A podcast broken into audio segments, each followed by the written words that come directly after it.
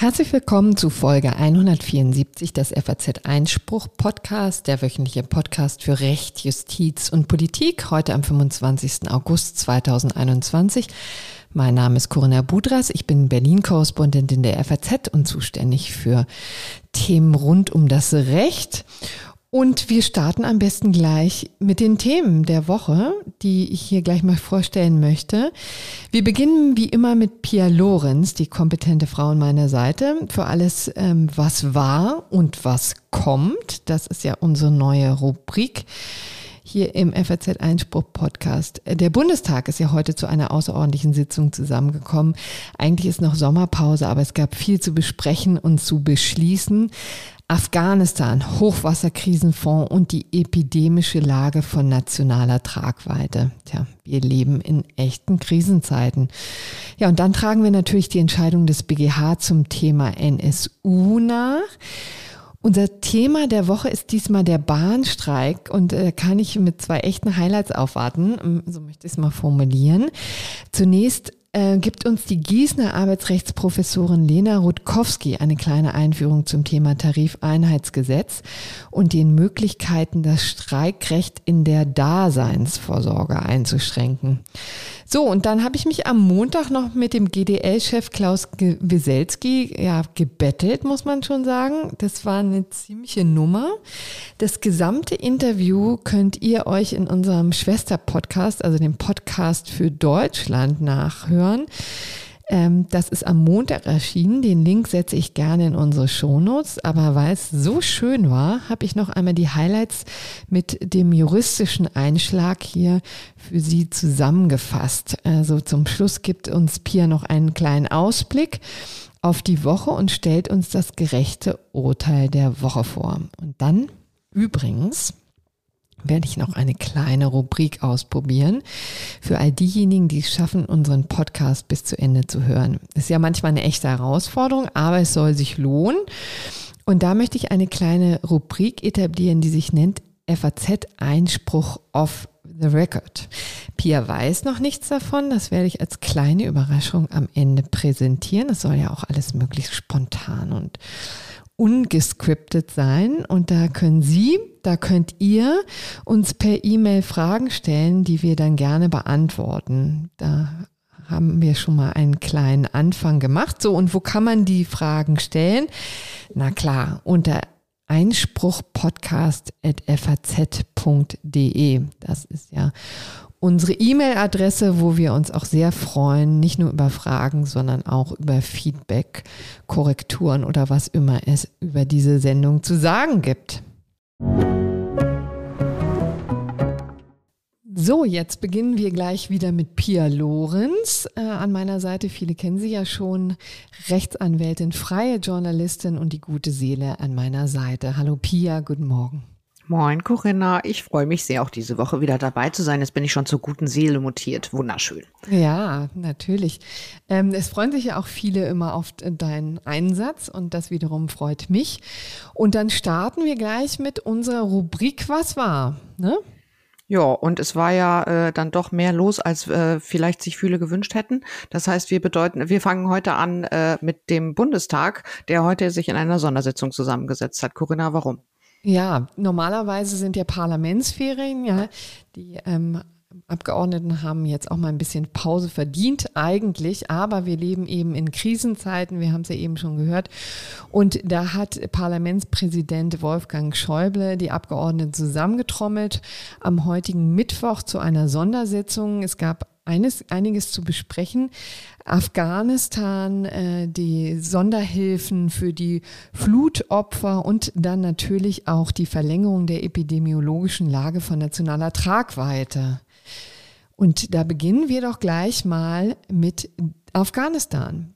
Denn die Bundesregierung darf eigentlich den Einsatz nicht alleine bestimmen, hat es aber in der Notsituation natürlich gemacht. Denn seit elf Tagen äh, geht es ja nun wirklich äh, hoch her in Afghanistan. Es sind ja immer noch erschütternde Szenen, die wir da sehen. Und seit Sonntag, dem 15. August, ähm, sind wir wieder in einem Einsatz der Bundeswehr, der diesmal dazu dient, die ähm, deutschen äh, Staatsbürger und auch Ortskräfte, also die Hilfskräfte ähm, in Afghanistan zu evakuieren. Das heißt, es geht jetzt nur um die im Prinzip nachträgliche Genehmigung des Einsatzes, um die, die deutschen und die afghanischen Ortskräfte da rauszuholen. Genau. Also quasi alles, was sich bis zum 31.8. maximal abspielen wird. Genau, also letztendlich wird es sogar, ähm, ist das Mandat länger, also gilt bis zum 30. September 2021. Das ist einfach der Puffer, den man da noch eingebaut hat, damit die Abgeordneten nicht nochmal darüber beschließen äh, müssen. Und man ist sich ja eigentlich einig, dass man da helfen muss, dass die Bundeswehr äh, hingeschickt wird mit äh, bis zu 600 äh, Kräften. Ähm, Grundlage ist eben Artikel 87a des Grundgesetzes. Ähm, auf dieser Basis werden die Einsatzkräfte geschickt oder sind ja schon im Einsatz und der Bundestag hat das Ganze jetzt abgesegnet.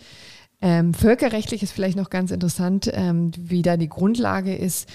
Ähm, es basiert immer noch auf einer Zustimmung der Regierung der Islamischen Republik Afghanistan vom 15. August 2021. Also das war ähm, der Sonntag, an dem die Regierung dann auch getürmt ist, wie wir ja wissen. Also der Präsident hat ja fluchtartig das äh, Land verlassen, aber vorher gab es offensichtlich eben noch eine Zustimmung, dass die ähm, Regierung ähm, also die Bundesregierung da tätig werden kann. Für die Evakuierung deutscher Staatsangehöriger ist das ja sowieso kein äh, Problem. Da gibt es ein gewohnheitsrechtlich anerkanntes Recht zur Evakuierung.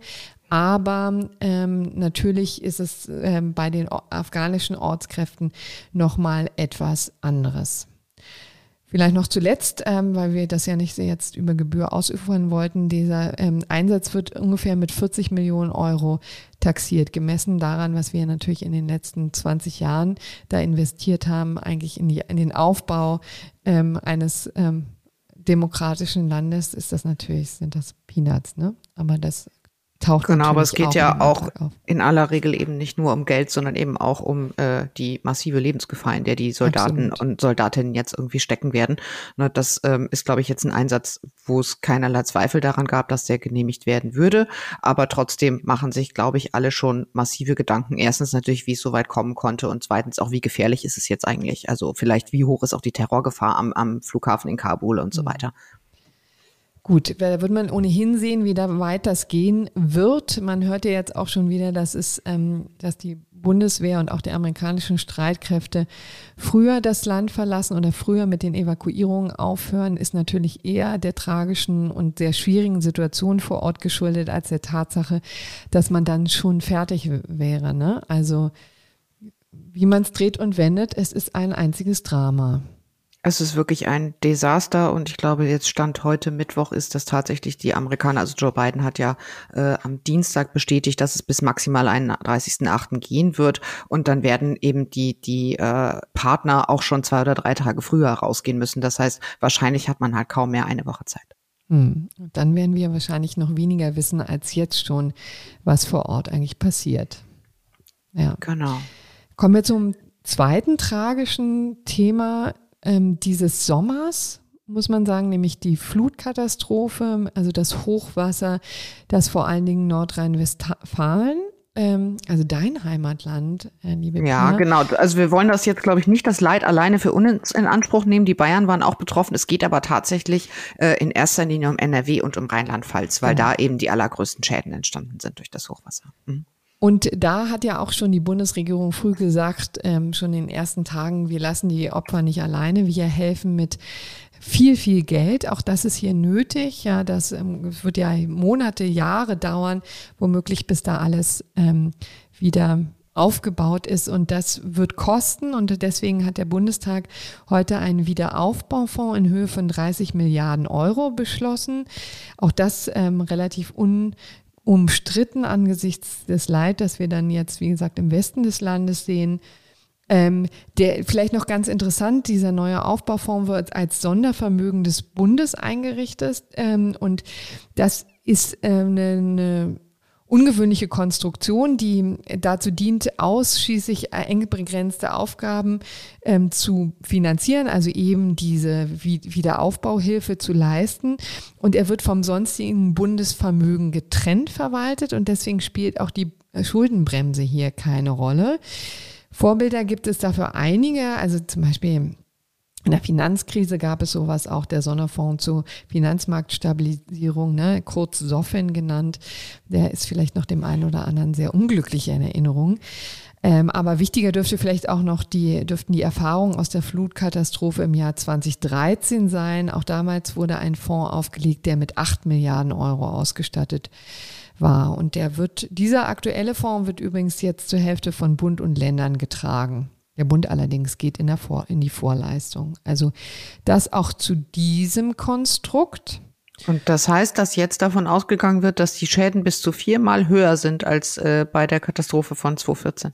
Ja, ja, also das muss man ja sagen, das ist ja wirklich die allerschlimmste äh, ja, Katastrophe, Umweltkatastrophe, die wir in Deutschland zu beklagen haben. Ähm, das wird unfassbar viel kosten.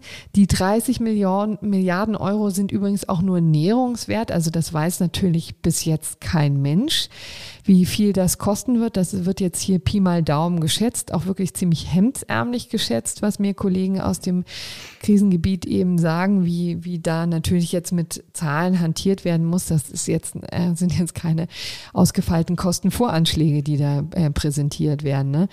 Und es gibt leider auch schon Stimmen, die sagen, das wird wohl nicht reichen. Ja, ja also. ich muss, man muss aber auch tatsächlich sagen, also ich war am, am Wochenende, bin ich äh, durch die Eifel durch so halb betroffene Gebiete gefahren und äh, das selbst fünf oder sechs Wochen nach dem Unglück ist das Ausmaß halt alleine das optische Ausmaß noch so erschreckend, dass man sich überhaupt keine Vorstellung davon machen kann, wie man das jetzt zahlenmäßig beziffern soll. Hm. Ja, ja.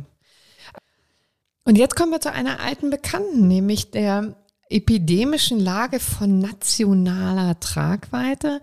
Deswegen eine alte Bekannte, weil die Verlängerung dazu ja schon einige Male im Bundestag war. Wir haben ähm, ja auch in der Vergangenheit schon öfter mal darüber gesprochen. Deswegen kann ich mich jetzt hier kurz halten. Der Protest allerdings der Parteien war groß, der Oppositionsparteien war groß. Insbesondere die FDP hat angemahnt, dass es doch schwierig wäre, so ein, quasi so ein Automatismus hier herzustellen, dass im Grunde genommen immer wieder die äh, epidemische Lage neu festgestellt wird, quasi ohne Pause, wie hier davon ausgehen, obwohl, wie die FDP ja darauf hinweist, ähm, die Lage in den Krankenhäusern sehr anders ist als noch im vergangenen Jahr. Also bei weitem nicht so dramatisch, weil eben schon so viele Leute geimpft sind.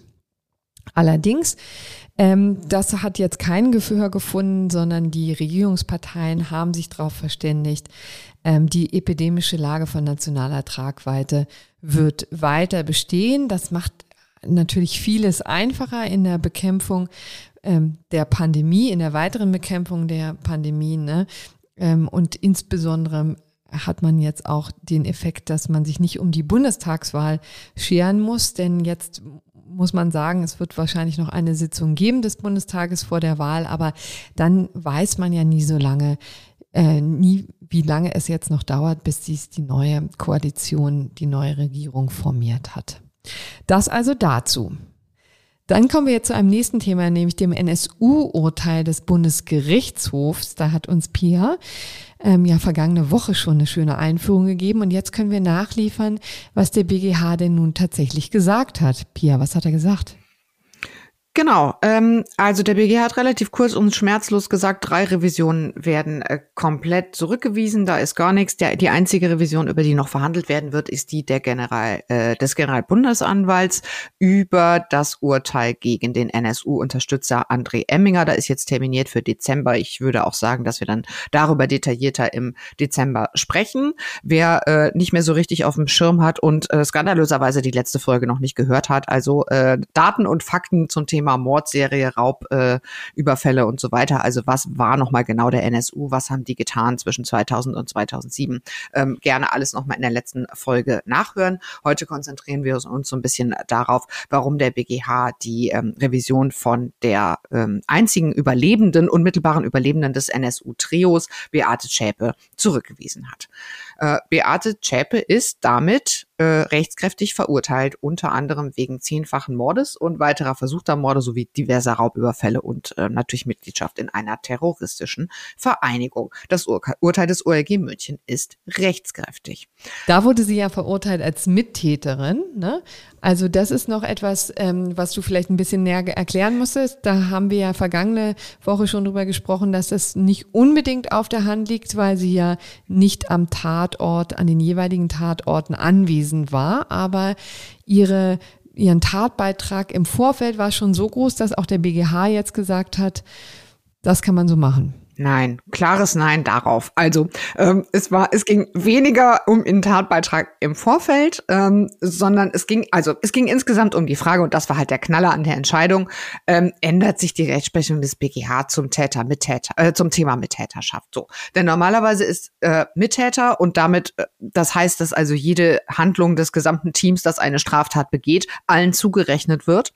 Ähm, dafür braucht es einen gemeinsamen Tatplan und eine gemeinsame Ausführungshandlung. So. Und es war schon bisher klar, mal so ein bisschen grob ausgedrückt, dass ein Plus bei der Tatplanung ein Minus bei der Ausführung ausgleichen kann. Aber Beate Zschäpe war jetzt halt an keinem einzigen Tatort. Ähm, sie war nicht mal in der Nähe der Tatorte, sie hat nicht Schmiere gestanden oder so. Beate Zschäpe saß, während Uwe Böhnhardt und Uwe Mundlos diese neun Morde an Menschen mit Migrationshintergrund und einen Mord an einer Polizistin in Heilbronn begangen haben, zu Hause in ihrer Wohnung. Und genau das war auch der Plan sozusagen. Jetzt hat der BGH gesagt, das reicht uns aus für eine Mittäterschaft. Genau wie das OLG München, aber durchaus juristisch schon mit einer etwas anderen Begründung. Also der BGH hat erstmal ein bisschen ausgeholt und gesagt, na ja, ähm, war ja schon immer so, dass man nicht zwingend eine Mitwirkung am Kerngeschehen oder eine Anwesenheit am Tatort braucht, sondern es kann auch ausreichen, wenn ich eine Vorbereitungs- oder Unterstützungshandlung begehe, wenn die die Tatbestandsverwirklichung fördert. So. Der BGH hat auch nochmal daran erinnert, dass auch eine psychische Förderung der Tat einen relevanten Tatbeitrag ähm, darstellen kann. Also und das Unterstützen so ein bisschen ne, auch das Zusprechen, jetzt geht er hin und Genau, genau. Also wenn man zum Beispiel, man kann ja auch jemanden äh, anstiften und so weiter, alleine durch durch äh, eine eine psychische Unterstützung, durch ein jetzt mach das mal und so weiter. Das ist durchaus für die Entscheidung auch relevant. Deswegen hat der BGH auch so richtig schön nochmal referiert, wie das eigentlich bisher so entschieden wurde. Und es geht eben immer bei der Mittäterschaft, wenn es jetzt nicht total klar ist, alle fünf stehen alle am Tatort und halten sich an den Händen, geht es immer um eine Gesamtbetrachtung. Also und diese Gesamtbetrachtung führt laut dem BGH bei Beate Zschäpe zu einer mittäterschaftlichen Tatbegehung, weil so der dritte Strafsenat, der hier entschieden hat, sie Tatherrschaft hat, sie hat ein ausgeprägtes eigenes Interesse an der Tatbegehung und die Durchführung und der Ausgang der Taten hingen maßgeblich auch von ihrem Willen ab. Das hohe Tatinteresse war, glaube ich, das kleinste Problem. Ähm, Beate Zschäpe war genau wie die beiden anderen Mitglieder des NSU, mit denen sie ja zusammengelebt hat im Untergrund, ähm, super stark politisch ideologisch motiviert. Die wollten äh, unter Einsatz von Gewalt Opfergruppen einschüchtern. Opfergruppen sind Menschen mit Migrationshintergrund. Denn am Ende wollten die, und ich finde, man muss sich das schon nochmal klar machen, um auch dieses Urteil des BGH wirklich zu verstehen, die wollten am Ende, dass äh, sie so viel Angst und Schrecken verbreiten, dass sie Menschen zur Auswanderung bewegen. Damit ja, sie langfristig in Deutschland eine nationalsozialistisch-völkische Herrschaftsform etablieren könnten. So, das war der Hintergrund hinter all dem. Das waren ja nicht nur in Anführungszeichen tote Menschen, das war Terrorismus. So, und diese, und diese Wertung spiegelt sich auch in dem Urteil durchaus wieder.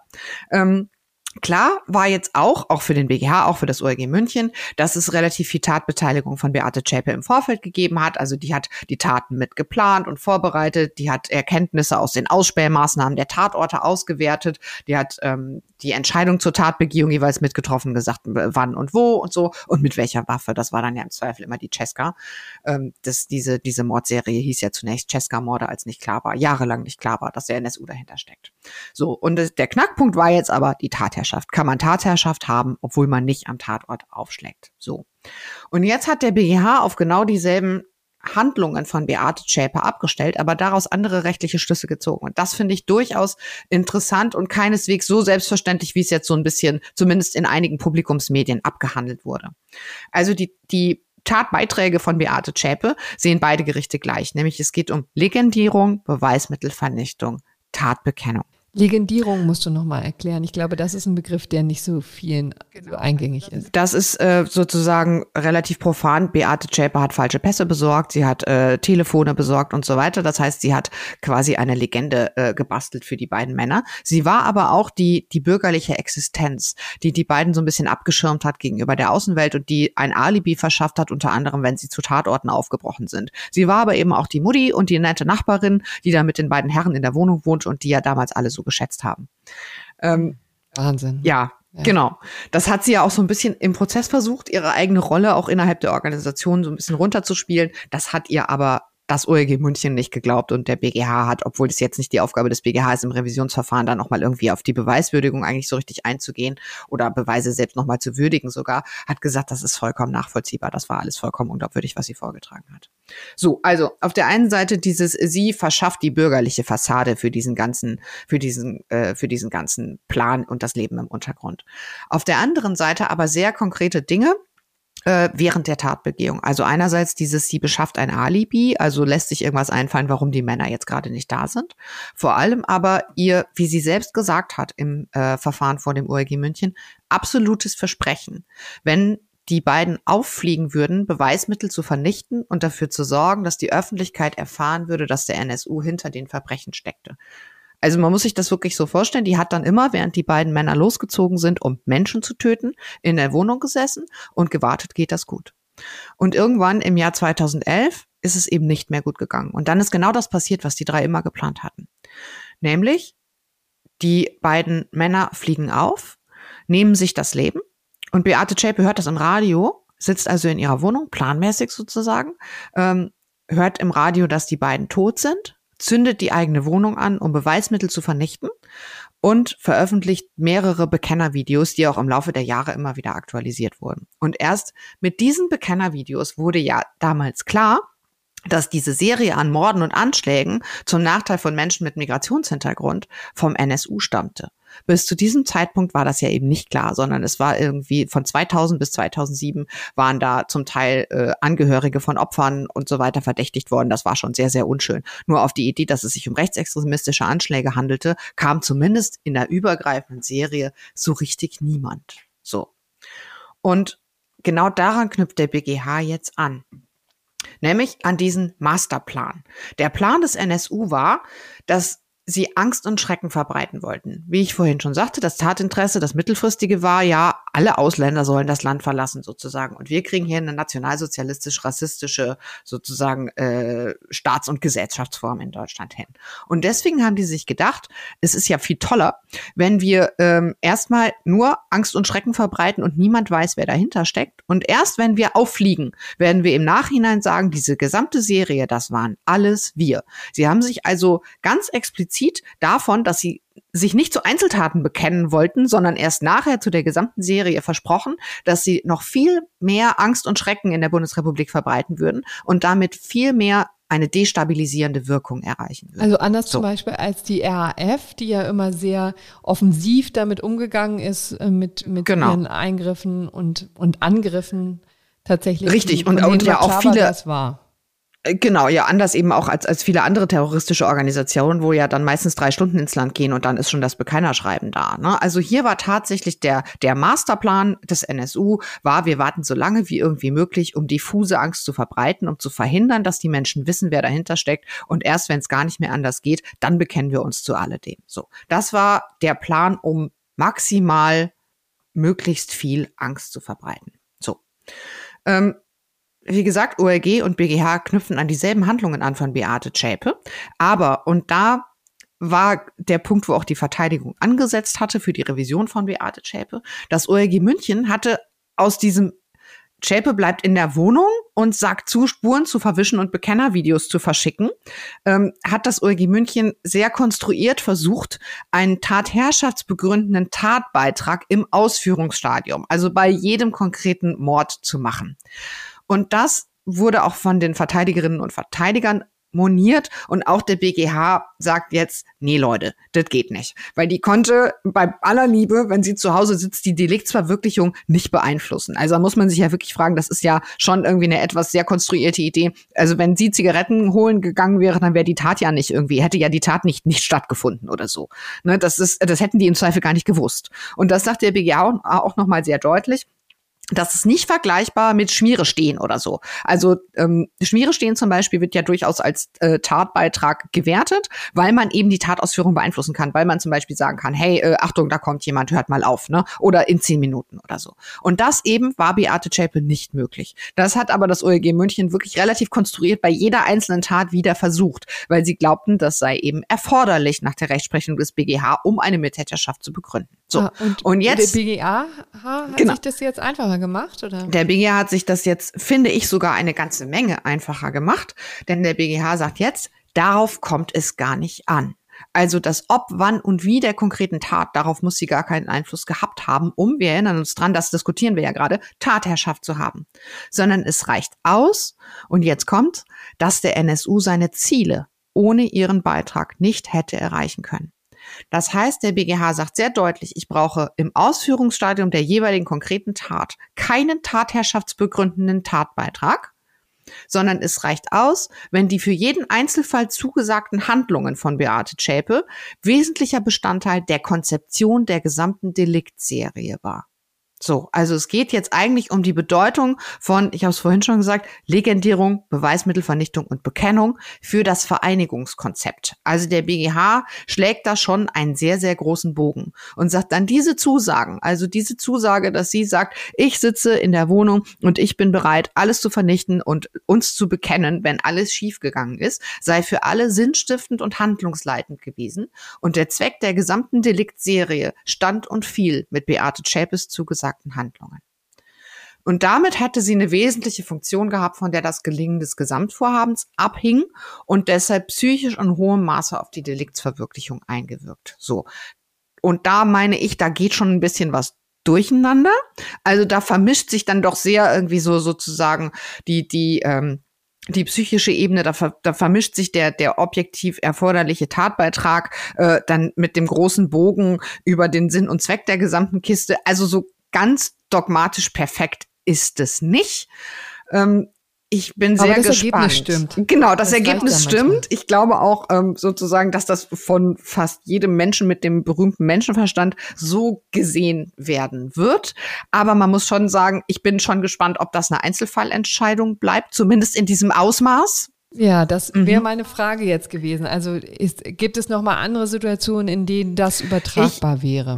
Maße mir wie so oft nicht anders zu beurteilen. Ich glaube aber schon, dass ich will gar nicht sagen, das ist jetzt ergebnisorientiert, aber man kann schon sagen, dass der der das gesamte NSU-Konstrukt war ja kein normales Verbrechenskonstrukt, sondern dieser wirklich sozusagen teuflische Masterplan, der da dahinter gesteckt hat und über ja sensationelle sieben Jahre aufgegangen ist, das muss man sich ja mal vorstellen, dass da wirklich keiner dahinter gekommen ist. Das ist nun wirklich schon eine Ausnahmesituation, die meines Erachtens auch eine Ausweitung von Rechtsprechung durchaus mal rechtfertigt. Ob das dann wirklich eine Ausweitung von Rechtsprechung bleiben wird und man auch sagt, das war jetzt eben eine krasse Entscheidung für einen krassen Fall oder ob das weiterentwickelt wird, da bin ich sehr, sehr gespannt, muss ich sagen.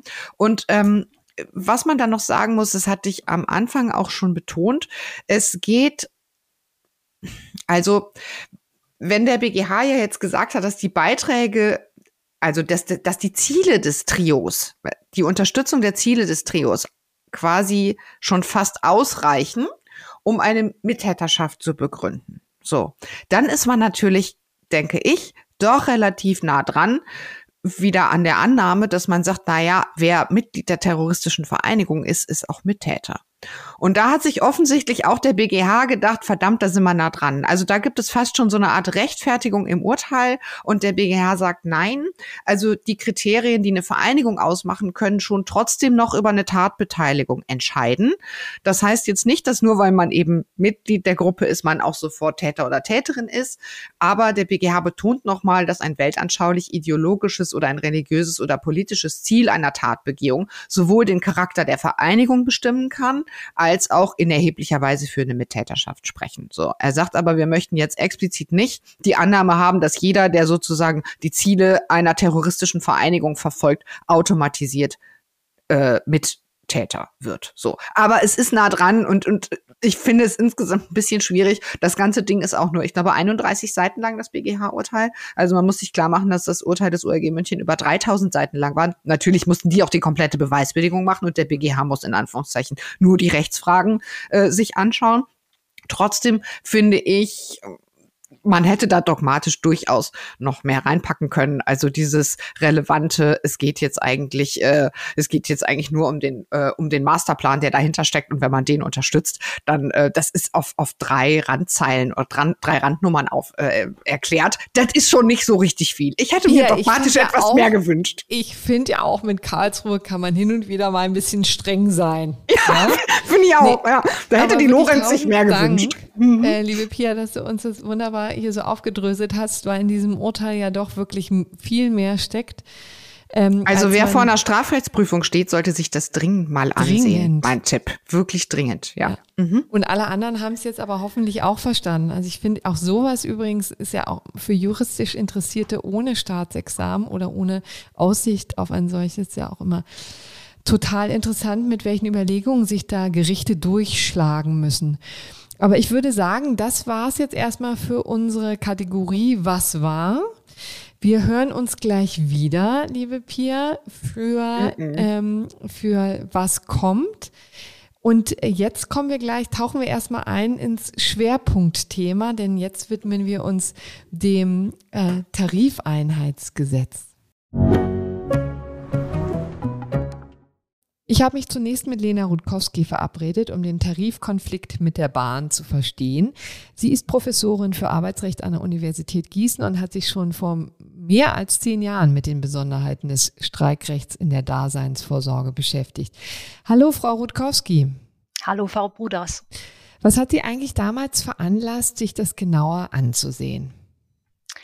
Nun, das war also 2006, 2007 ein großer Tarifkonflikt auch bei der Deutschen Bahn, wo es also um einen einheitlichen Tarifvertrag äh, ging, was auch immer das dann sein mag.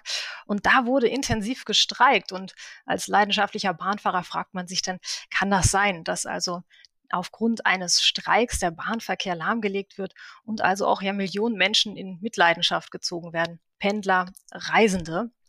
Und das wollte ich mir einfach mal ansehen und schauen, mit welchem Recht die Arbeitnehmer das machen dürfen. Und wie es der Zufall wollte, kam dann auch noch, als ich die Dissertation begann, ein Streik im öffentlichen Dienst in Berlin, wo ich dann also vier Stunden beim Bezirksamt auf äh, meinen Termin wartete, weil das Bezirksamt ausfiel. Und da unterstrich das äh, die Wichtigkeit des Themas nochmal. Ja, also die persönliche Betroffenheit hilft ja manchmal. Genau. Bei, bei, der wissenschaftlichen Arbeit. Ne? Also im Grunde genommen haben Sie es jetzt aber schon ja den Finger auch in die Wunde gelegt. Das sind ja Auseinandersetzungen, die schon ähm, lange, lange zurückreichen, deren Wurzeln auch schon sehr weit zurückreichen. Ich glaube 2005, also 2006, die Zeit, die sie jetzt erwähnt hat, da war Klaus Wieselski noch nicht am Ruder, oder? So ist es, aber es ging auch um einen Tarifkonflikt im Bereich GDL, EVG, Deutsche Bahn. Hm. Und ähm, der Ton, hat man ja das Gefühl, wird immer rauer. Ähm, das scheint weit mehr als eine normale Tarifauseinandersetzung zu sein. Ähm, wie etwa zum Beispiel die, die wir sonst aus dem öffentlichen Dienst zum Beispiel kennen. Was steckt Ihrer Meinung denn dahinter? Nun, die GDL steht in Konkurrenz zur EVG. Also da gibt es zwei größere Gewerkschaften bei der Deutschen Bahn, die GDL und die EVG. Und für die GDL, die im Augenblick die kleinere der beiden Gewerkschaften ist, geht es im Ergebnis um ihre Existenz.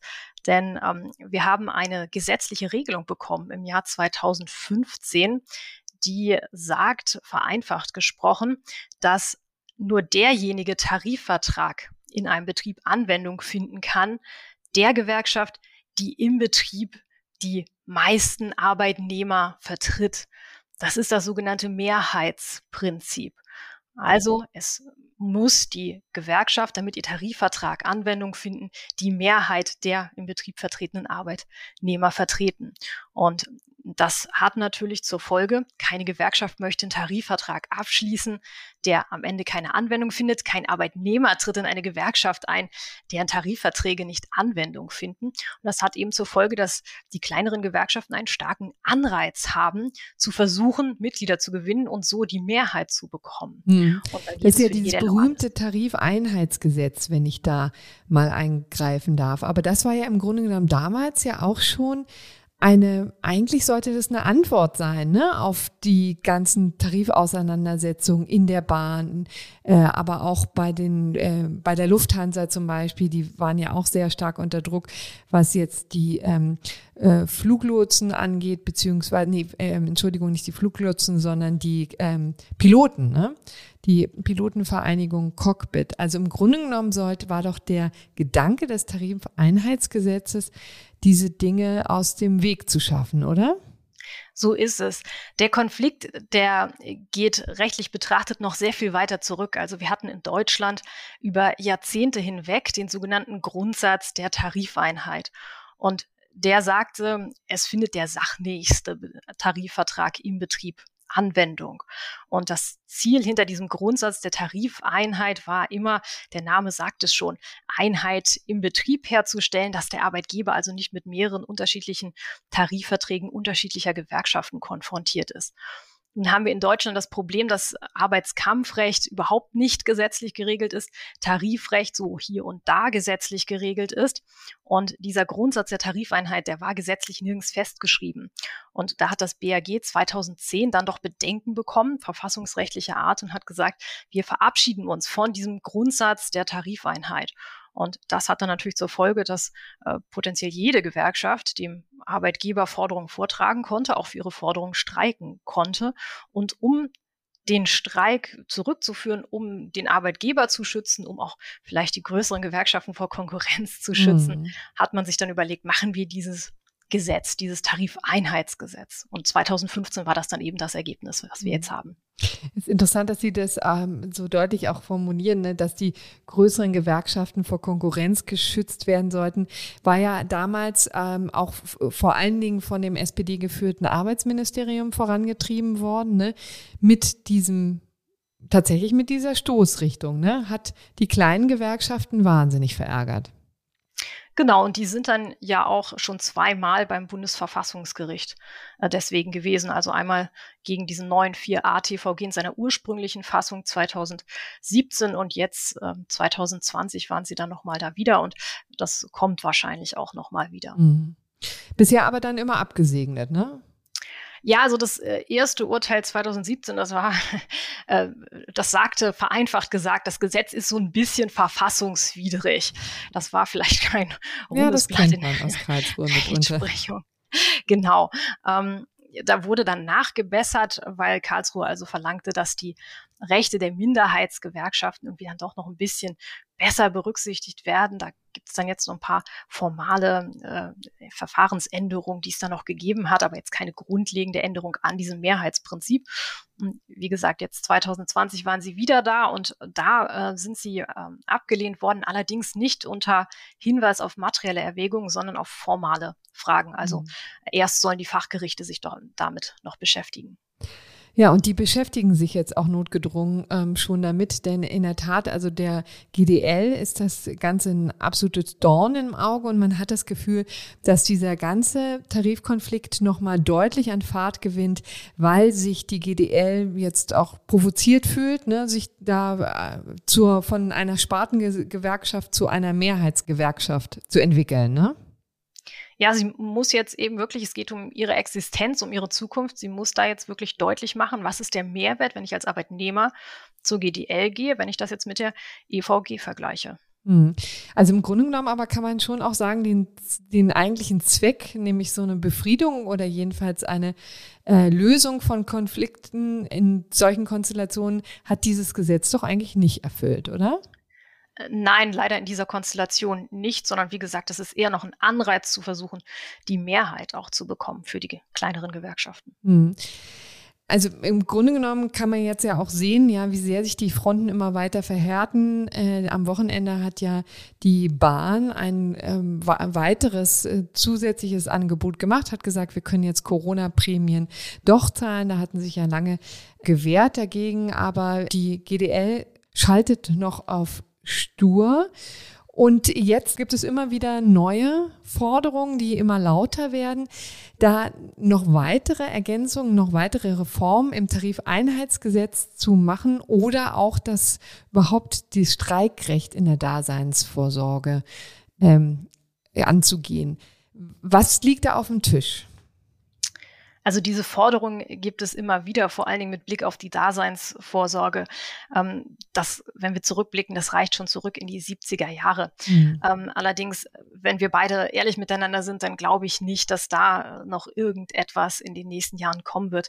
Der Gesetzgeber hat einfach Angst vor diesem ja auch sozialpolitisch heiklen Thema und überlässt es eigentlich lieber der Rechtsprechung. So. Mhm zur richterrechtlichen Regelung.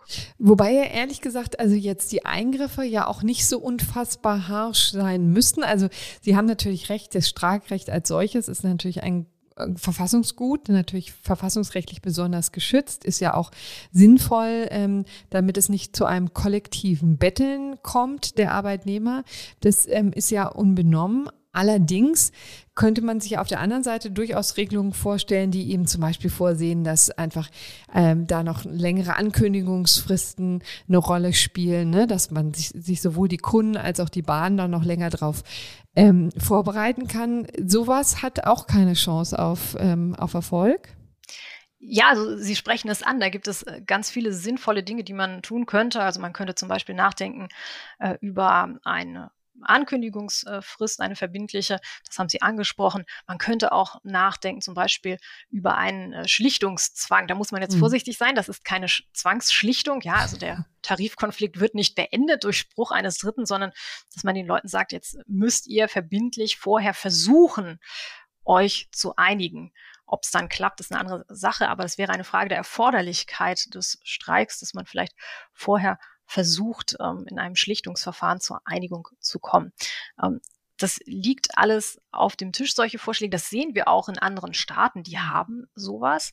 Andere Staaten haben auch verpflichtende Notdienstregelungen, also Notdienst, dass die Arbeitnehmer ähm, doch noch einen Mindestbetrieb sicherstellen für die betroffenen Leistungen.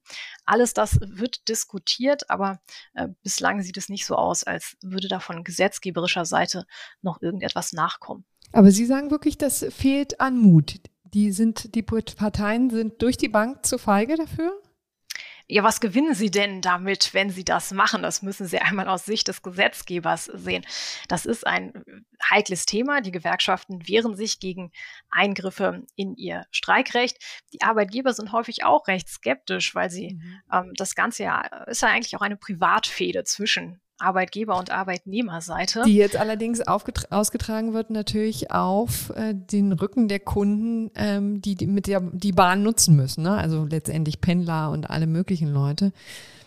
Genau, das ist die Besonderheit der Daseinsvorsorge, dass also Leistungen betroffen sind, die für die Bevölkerung von essentieller Bedeutung sind bei der Alltagsbewältigung einfach. Mhm. Andererseits gibt es auch Bereiche der Daseinsvorsorge, wo die Parteien miteinander gut klarkommen. Also wenn Sie in den Bereich Wasser gucken, wann ist bei Ihnen zuletzt streikbedingt das Wasser ausgefallen? Ja, Oder der Strom? Nicht. Ja. Das wäre dann wahrscheinlich genau das Problem, dass man ein Streikrecht für alle einschränken müsste und eben nicht nur für eine bestimmte Berufsgruppe, wo es gerade besonders hakt. Ne? Genau so ist es. Und wie gesagt, es gibt eben Bereiche, in denen funktioniert das. Und da funktioniert die Sozialpartnerschaft, da ist nicht so viel Konflikt. Und es gibt eben andere, und das sind häufig Bereiche, in denen eine Berufsgruppengewerkschaft auftritt. Man spricht auch von Funktionseliten, also von mhm. Leuten, die besonders wichtig sind für diesen Bereich, Piloten, Ärzte oder eben die Lokführer, ähm, da hakt es dann häufig. Und deswegen gab es auch Vorschläge, sich zu überlegen, einfach nur diese Berufsgruppengewerkschaften zu regeln. Was aber natürlich wieder ein Problem ist mit Blick auf Artikel 9 Absatz 3 Grundgesetz, mhm. unsere Koalitionsfreiheit die Norm sagt ausdrücklich, es ist eben das Streikrecht beziehungsweise die Koalitionsfreiheit für jedermann und für alle Berufe gewährleistet. Und wenn Sie da bestimmte Berufe speziell an die Kandare legen wollen, dann ist das doch in sehr hohem Maße rechtfertigungsbedürftig. Also ein sehr heikles Thema, vor dem der Gesetzgeber traditionell zurückscheut. Ja, also in der Tat. Da ähm, ist offensichtlich wenig Spielraum. Wie ist denn jetzt Ihre Prognose? Wie geht es denn weiter? Also von Seiten des Gesetzgebers noch einmal, da denke ich, da haben wir nichts zu erwarten. Da wird es einfach so weiterlaufen und er wird es weiter der Rechtsprechung überlassen. Und ich bin sicher, GDL und Bahn werden sich irgendwann dann einigen. Wie lange das noch dauert, ist jetzt im Augenblick schwer abzuschätzen. Ja, gut, das sind jetzt keine ähm, großartigen Aussichten, aber natürlich keine, für die man Sie verantwortlich machen kann, Frau Rutkowski. Herzlichen Dank, dass Sie sich hier ähm, die Zeit genommen haben, um uns über das Tarifeinheitsgesetz und auch mögliche Einschränkungen bei den Streiks der Daseinsvorsorge ähm, zu unterhalten. Herzlichen Dank und schöne Grüße nach Gießen. Danke, ich bedanke mich und äh, tschüss, bis bald. Tschüss. Kommen wir nun zu den versprochenen Highlights in meinem Interview mit dem Chef der Lokführergewerkschaft GDL, Klaus Wieselski. Dank Frau Rutkowski sind wir schon bestens im Bilde, was das Tarifeinheitsgesetz angeht und die Diskussion über mögliche Einschränkungen des Streikrechts in der Daseinsvorsorge. Aber interessant ist natürlich auch, was Herr Weselski zu diesen Themen zu sagen hat. Und ich muss sagen, ich fand auch spannend, dass ich zweimal nachfragen musste, um ihn einige Aussagen über das Tarifeinheitsgesetz zu entlocken. Das versucht er aus dem Arbeitskampf rauszuhalten. Man kann vermuten aus guten Gründen. Jedenfalls vermuten das seine Kritiker. Sie vermuten in dem Bahnstreik einen politischen Streit um das Tarifeinheitsgesetz, der ja in Deutschland verboten wäre. Wieselski möchte von der ba Deutschen Bahn deshalb zunächst nur das Zugeständnis, dass sie mit der GDL, also äh, wie gesagt der Gewerkschaft der Lokführer, über Tarifverträge für andere systemirrelevante Berufe verhandeln. Sollte man ja auch nicht meinen, dass aus so einer Spartengewerkschaft mal etwas so Breites werden kann. Aber das möchte er erreichen und in einem zweiten Schritt soll dann in jedem Betrieb festgestellt werden, welche Gewerkschaft die Mehrheit in dem Betrieb hat, also entweder die GDL oder auch die Eisenbahnergewerkschaft EVG. So sieht es ja das Tarifeinheitsgesetz vor und deswegen hören wir mal rein, was er dazu zu erzählen hat. Nun würde mich da natürlich noch interessieren, ähm, zurück zu Ihrer Forderung, dass Sie jetzt auch ähm, Ihren Machtkreis ähm, äh, erweitern wollen, auch auf eben andere, wie Sie es nennen, systemrelevante Gruppen. Äh, ab welchem Punkt kann denn dann die Deutsche Bahn sagen, äh, oder sind Sie zufrieden umgekehrt? Ja, ab wann haben Sie das erreicht? Also wir haben heute schon erreicht, dass wir in der Überzahl, der, in, der, in der weit überwiegenden Mehrheit der Betriebe die Mehrheit haben. Ich spreche da ganz mhm. klar von den Betrieben, die als sogenannte Transportbereiche bezeichnet werden. Fernverkehr, Cargo, Regionalverkehr. Diese drei Transportbereiche haben wir nicht nur 16 Betriebe, aber die TEG-Frage, die klären wir auf deutschen Gerichten. Hm. Die klären wir nicht im Arbeitskampf. Die, Entscheidend das müssen Sie kurz sagen, TEG? Tarifeinheitsgesetz, Tarifeinheitsgesetz. Paragraph 4a Tarifvertragsgesetz TVG. Die entscheidende Komponente ist, man macht uns im Grunde noch alles zum Vorwurf, aber das ist nicht die entscheidende Komponente. Die entscheidende Komponente ist, wir sind es gewohnt, in Recht und Gesetz zu arbeiten. Mhm. Auch äh, betrieblich arbeiten wir nach Vorschriften. Und wenn wir uns die Rechtslage anschauen, was machen wir denn dann? Wir organisieren Menschen. In den letzten zwölf Monaten sind 3000 neue Mitglieder eingetreten. Von diesen 3000 Mitgliedern kann ich nachweisen, waren genau 25,6 Prozent aus der EVG. Hm. 75 Prozent, rund drei Viertel, sind nicht in Gewerkschaften organisiert gewesen. Und was ist daran bitte falsch? Wir leben das, was heute Recht und Gesetz ist, indem wir Mitglieder in unsere Organisation aufnehmen, um die Bedingungen des Tarifeinheitsgesetzes am Ende in all den Betrieben zu erfüllen, wo unsere Tarifverträge Bestand haben sollen. Ich sage jetzt nicht, dass es falsch ist, sondern ich frage Sie, ab wann ist äh, Ihre, diese Forderung, die ja eine sehr, äh, sehr weitgehende Forderung ist, nämlich, dass Sie Ihre quasi Macht ausweiten und jetzt auch für andere äh, Nochmal, jede Gewerkschaft hat das Recht, für, für ja. ihre Mitglieder Tarifverträge abzuschließen. Genau. Aus welchem Grund soll ich dem Fahrdienstleiter, der bei mir organisiert ist, mitteilen, ich habe keinen Bock für dich, einen Tarifvertrag abzuschließen, mhm. aber, aber Beitrag kannst du bezahlen. So wie der Lokführer, wie der Zugbegleiter, für die ich Tarifverträge abschließe. Also, da also muss im die Grunde Machtausweitung ist keine Machtausweitung, sondern erstmal ein Grundrecht. 9.3 Schutzkoalition. Wenn Fahrdienstleiter und wenn äh, Werkstattmitarbeiter bei uns eintreten, dann haben sie auch das Recht, ja. von uns Tarifverträge zu bekommen. Und da erwarten Sie jetzt einfach von der Deutschen Bahn nur, mir ging es ehrlich gesagt darum, das zu verstehen. Sie erwarten jetzt von der Deutschen Bahn einfach nur ein Zugeständnis, ja, da, darüber verhandeln wir auch, dann machen Sie einen Haken dran und der Streik ist vorbei. Das wird noch lustig. Stellen, ah. stellen Sie doch mal dem Bahnmanagement die Frage, wieso die sich so schwer tun. Die könnten mit uns im Vorbeigehen alle Tarifverträge abschließen. Nach Ansicht der Deutschen Bahn werden die ja nur in 16 Betrieben wirksam. Denn wenn TEG herrscht und wenn wir über die Gerichte eine Methodik entwickelt haben, die auch tatsächlich die Mehrheit gerichtlich feststellt, dann kommt auf einmal wahrscheinlich was anderes raus. Dann sind wir nicht bloß in 16 Betrieben, sondern in weit mehr.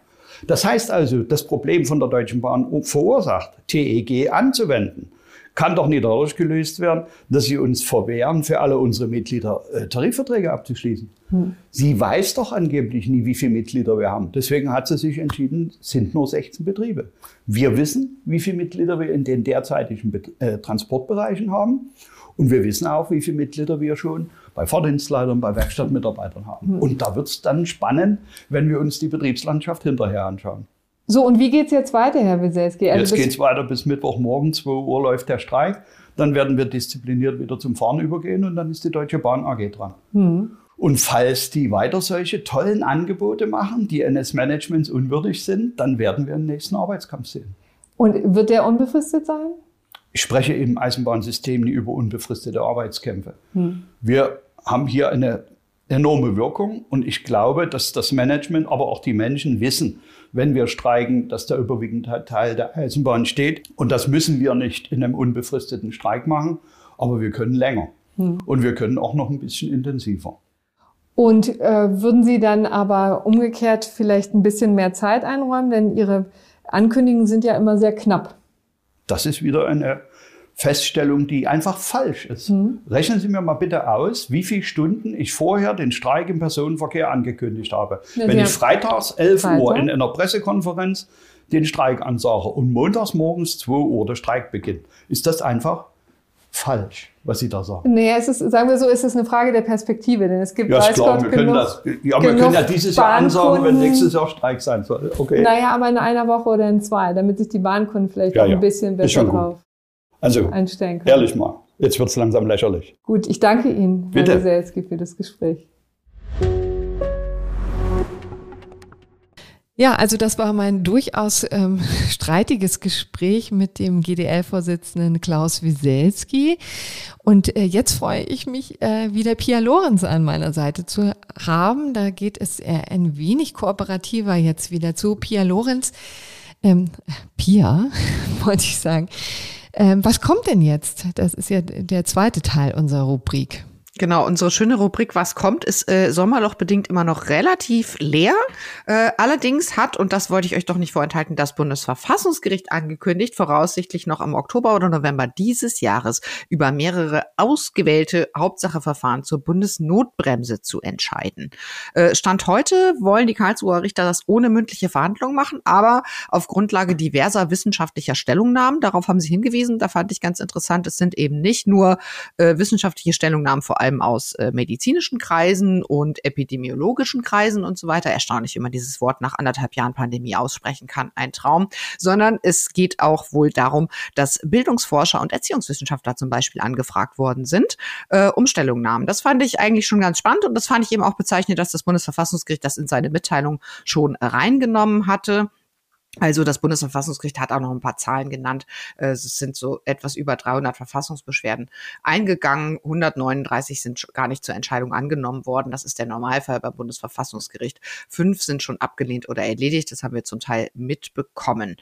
Und zwar nur so als Erinnerung, im einstweiligen Anordnungsverfahren wurde bisher alles abgeschmettert, egal ob jetzt Ausgangssperren, Kontaktbeschränkungen, Einzelhandelsbeschränkungen, kulturelle Einrichtungen, Verbot von Präsenzunterricht, all das ist schon abgeschmettert worden, aber eben im einstweiligen Anordnungsverfahren. Genau. Und alle Hauptsachenverfahren sind noch offen. Und ich persönlich bin sehr gespannt, denn ähm, in aller Regel ist in den Eilverfahren abgelehnt worden, immer mit dem Argument, also jetzt natürlich sehr pauschal, Gesamtkonzept des Gesetzgebers zur Bekämpfung der Pandemie, da wollten die nicht reinfuschen. Ähm, sie haben jeweils darauf abgestellt, dass es äh, gesetzlich relativ viele Ausnahmen gab, immer von den getroffenen Maßnahmen und dass diese per se befristet wurden. Und ähm, am Ende lief es immer darauf hinaus, dass die Konsequenzen der zum Teil sehr einschneidenden Maßnahmen nicht gegenüber denen eine Außer Außervollzugssetzung überwogen hätten. Deswegen bin ich sehr gespannt, ob das jetzt ähm, das Bundesverfassungsgericht bei dieser Linie bleiben wird, auch in den Hauptsacheverfahren. Ich fand durchaus, es klang schon manchmal an, dass sie schon in der Sache einige Kritikpunkte hätten. Ne? Also so zum Beispiel bei den Einzelhandelsbeschränkungen und so, da hat man schon relativ deutlich rausgelesen, so warum durfte eigentlich ein, ein ähm, Einzelhändler, der nur eine Warenkategorie A vertrieben hat, musste seinen Laden dicht machen, aber wenn dieselben Warenkategorie bei Lidl nebenan vertrieben wurde, durfte Lidl eben weiter geöffnet bleiben und so. Da gab es schon so ein paar Sachen, wo man recht relativ deutlich lesen konnte, das Bundesverfassungsgericht fand es eigentlich nicht so cool. Von daher bin ich sehr äh, gespannt darauf, ob das dann im äh, Oktober, November halten wird, wenn da die ersten Hauptsacheverfahren schon kommen. Aber nach der Bundestagswahl. Genau, ne? nach der Bundestagswahl, aber immerhin noch in der Pandemie. Ja, genau.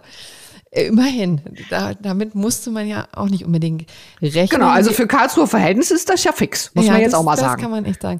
Man kann vielleicht übrigens nochmal erwähnen, dass es ja, ich glaube, eine, eine kleine Handvoll von Entscheidungen gab, die erfolgreich waren, also für die jeweiligen Beschwerdeführer. Ne, das, ich glaube, es waren drei Fälle. Und die sind aber nicht in der äh, letzten, äh, in der letzten Welle ähm, gesprochen worden. Also die Bundesnotbremse als solche war, genau. da waren, war alles sozusagen unerfolgreich. Äh, was erfolgreich war, waren die Fälle, da erinnern wir uns ganz dunkel im Frühjahr vergangenen Jahres, äh, wo es um einerseits die Gottesdienste ging, also die Religionsfreiheit und auch die, ähm, die Demonstrationsfreiheit. Demonstrationen. Ne? Genau, das waren alles eben noch keine Regeln aufgrund der Bundesnotbremse. Die ist ja erst im April dieses Jahres dann in, in Kraft getreten und ja auch relativ früh wieder außer Kraft getreten, äh, sondern das waren äh, Entscheidungen sozusagen auf, auf Länderebene, die danach beim Bundesverfassungsgericht gelandet sind und auch gekippt wurden, wie man auch sagen muss, aus relativ naheliegenden Gründen. Also ne, Versammlungsfreiheit und, äh, und, und Religionsfreiheit ähm, waren da in Ausmaßen eingeschränkt worden, die das Bundesverfassungsgericht nicht als Verhältnismäßigkeit angesehen hatte. Genau. So, und jetzt kommen wir zum gerechten Urteil und da bleiben wir thematisch gleich bei der Pandemie. Es ging nämlich um das Verbot in der Hauptstadt, ähm, der, dass die Clubs nicht öffnen dürfen. Ne? Die waren dicht, bis auf wenige Ausnahmen, beziehungsweise so testweise durften sie mal öffnen. Aber ja, aber dann kam das Verwaltungsgericht Berlin ähm, und entschied Ende letzter Woche, dass der Berliner Club Pearl, ich persönlich kenne den jetzt nicht, ich weiß nicht, ob du ihn kennst, Corinna, ist wohl in der Nähe des Kuhdamms, ähm, der darf jetzt wieder öffnen. Und zwar, Achtung, nur für Geimpfte und Genesene. Also, es heißt nicht, dass dieser Club uneingeschränkt wieder öffnen darf, aber Veranstaltungen für Geimpfte und genesene Personen auf politischer Ebene seit einigen Wochen ja gerne als 2G bezeichnet, seien vorläufig zuzulassen, urteilte jetzt, äh, beschloss, pardon, es urteilte nicht, es beschloss das Verwaltungsgericht Berlin. Und zwar auch das ein Eilverfahren, ein, auch das eine summarische Prüfung. Das Verwaltungsgericht geht aber davon aus, dass das umfassende Öffnungsverbot voraussichtlich unverhältnismäßig ist. Warum? Diskothekenbetreiber werden natürlich naheliegenderweise dadurch erheblich, also äh, in ihrer Berufsausübungsfreiheit beeinträchtigt. Man könnte sagen, auch komplett beeinträchtigt, wenn sie gar nicht öffnen dürfen. Und dieser massive Eingriff in Artikel 12 mit Blick auf die Diskothekenbetreiber sei mit Blick auf geimpfte und genesene Personen nicht verhältnismäßig, sagt das Verwaltungsgericht Berlin.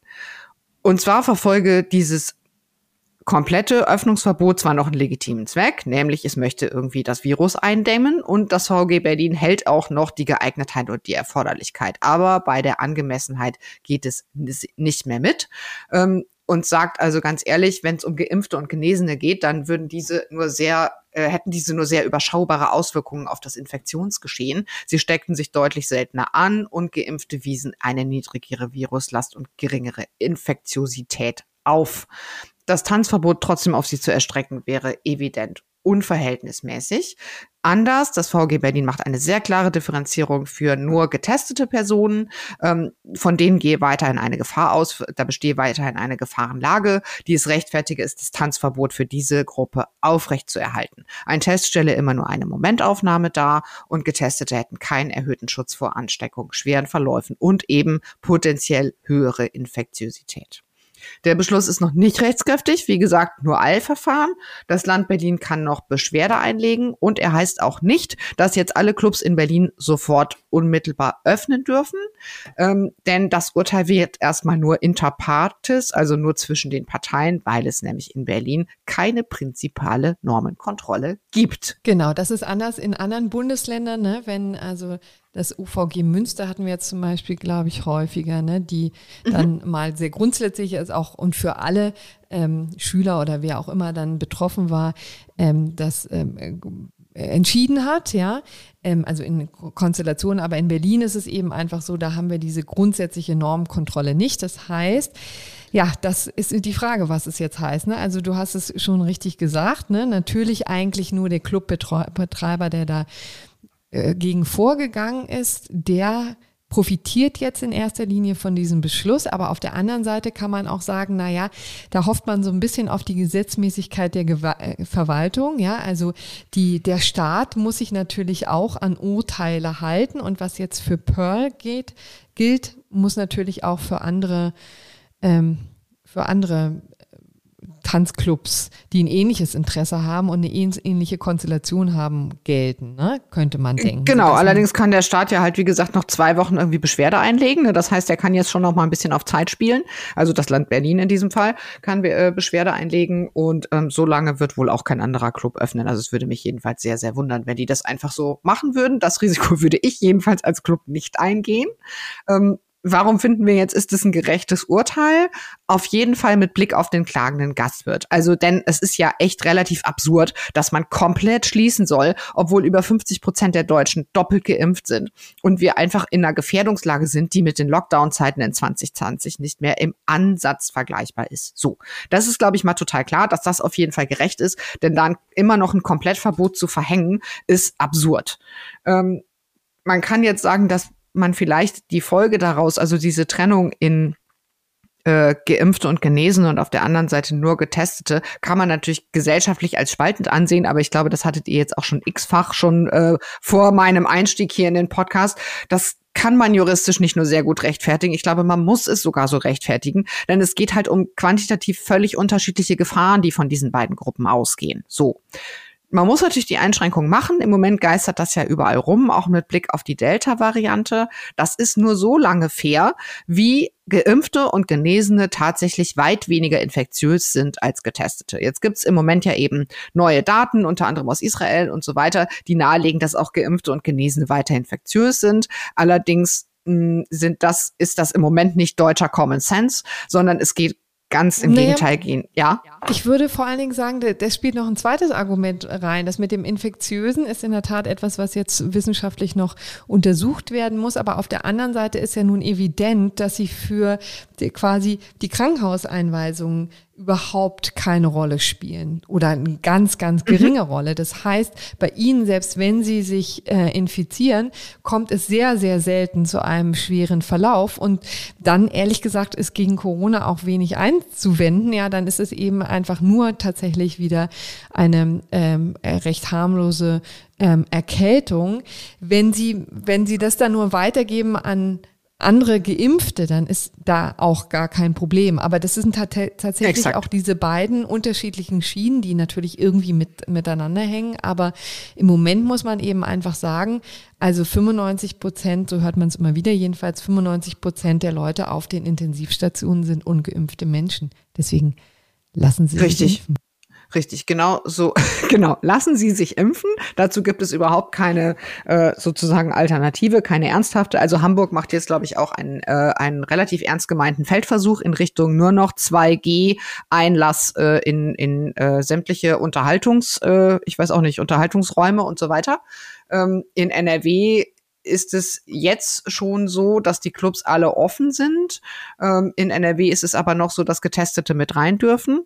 Es, es geht jetzt in den unterschiedlichen Bundesländern schon wieder munter durcheinander, muss man sagen. Und ich bin mal sehr gespannt, ähm, irgendwie, wie das die nächsten Wochen und Monate weitergehen wird. Also die Bundesjustizministerin Christine Lambrecht hält ja äh, sozusagen eine äh, quasi Diskriminierung von Nichtgeimpften, wie sie sie nennt, für ähm, äh, verfassungswidrig. Also sie hat sich gegen 2G ausgesprochen. Markus Söder hat schon bei der letzten Bund-Länder-Konferenz gesagt, irgendwie, na ja, das geht jetzt irgendwie ähm, so weiter. Und auch der rechtspolitische Sprecher der CDU hat äh, hat in der letzten Woche sich schon richtig über das Urteil aus Berlin gefreut auf Twitter und hat gesagt, ja, 2G, dahin wird es gehen. Also ich denke, diese Diskussion ist noch lange nicht beendet, aber auf jeden Fall kann man, was auch immer man jetzt von 2G und 3G hält, äh, sagen, das ist ein gerechtes Urteil und eigentlich glaube ich fast schon das einzig richtige Urteil, dass in der derzeitigen Situation nicht mehr Gastwirten oder wem auch immer äh, Nagelstudios der äh, Betrieb komplett untersagt werden darf. Denn diese Situation ja. ist längst vorbei, in der das irgendwie zu rechtfertigen wäre. So. Sehr, sehr richtig. Gut, dann sind wir jetzt tatsächlich fast am Ende, liebe Pia. Ich muss noch einen Nachtrag machen, weil ich habe vergangene Woche Quatsch erzählt, habe es übrigens ähm, auch kurz danach gemerkt, aber dann wiederum auch vergessen, das äh, zu korrigieren. Ich habe ähm, Herrn Alexander Gauland als Chef der AfD äh, bezeichnet, als Parteichef. Das ist er natürlich nicht, er ist Fraktionsvorsitzender ja, war, war es früher mal, ähm, aber jetzt eben Fraktionsvorsitzender zusammen mit Alice Weidel. Ähm, das sei hier klargestellt. Ähm, und jetzt darf ich hier nochmal so eine kleine Überraschung kommen ähm, für dich, liebe Pia, weil ich habe nämlich den, äh, den Hörern habe ich es äh, vorhin schon erzählt, aber dir eben noch nicht. Ähm, ich möchte so gerne eine kleine neue Rubrik starten, die nennt sich FAZ Off the Record. Und da dürfen uns die, ähm, die Hörer Fragen stellen ähm, die wir dann vielleicht am Ende in lockerer Laune, wenn wir froh sind, dass wir alles hinter uns gebracht haben, dann beantworten. Ja, ich habe ähm, auch schon eine für dich. Also liebe Hörerinnen und Hörer, das ist ernsthaft eine Überraschung. Wir skripten ja. hier gar nichts, nur damit ihr euch jetzt nicht denkt, hö, hö, hö, ist ja super witzig, ich habe da mal was vorbereitet. Nein, ist es wirklich ja, nicht. Ja. Und um das fair zu machen, kann ich sagen, es gab eine Frage tatsächlich von einer Hörerin schon an mich, die werde ich äh, dann gleich vorlesen. Aber zuerst ist auch wirklich eine harmlose Frage mal an dich die Frage, wie wird man eigentlich Women of Legal Tech 2018? Ich wollte es gerne mal wissen. Ja, das ist, diese Frage ist äh, sehr, sehr berechtigt. Also ich glaube tatsächlich auch die äh, Kriterien für Legal Tech 2018 und 2020, glaubst du, glaube ich, die, die nächste Verlobung haben sich zwischenzeitlich etwas geändert. Bei mir war das in 2018 auch ein Sonderfall.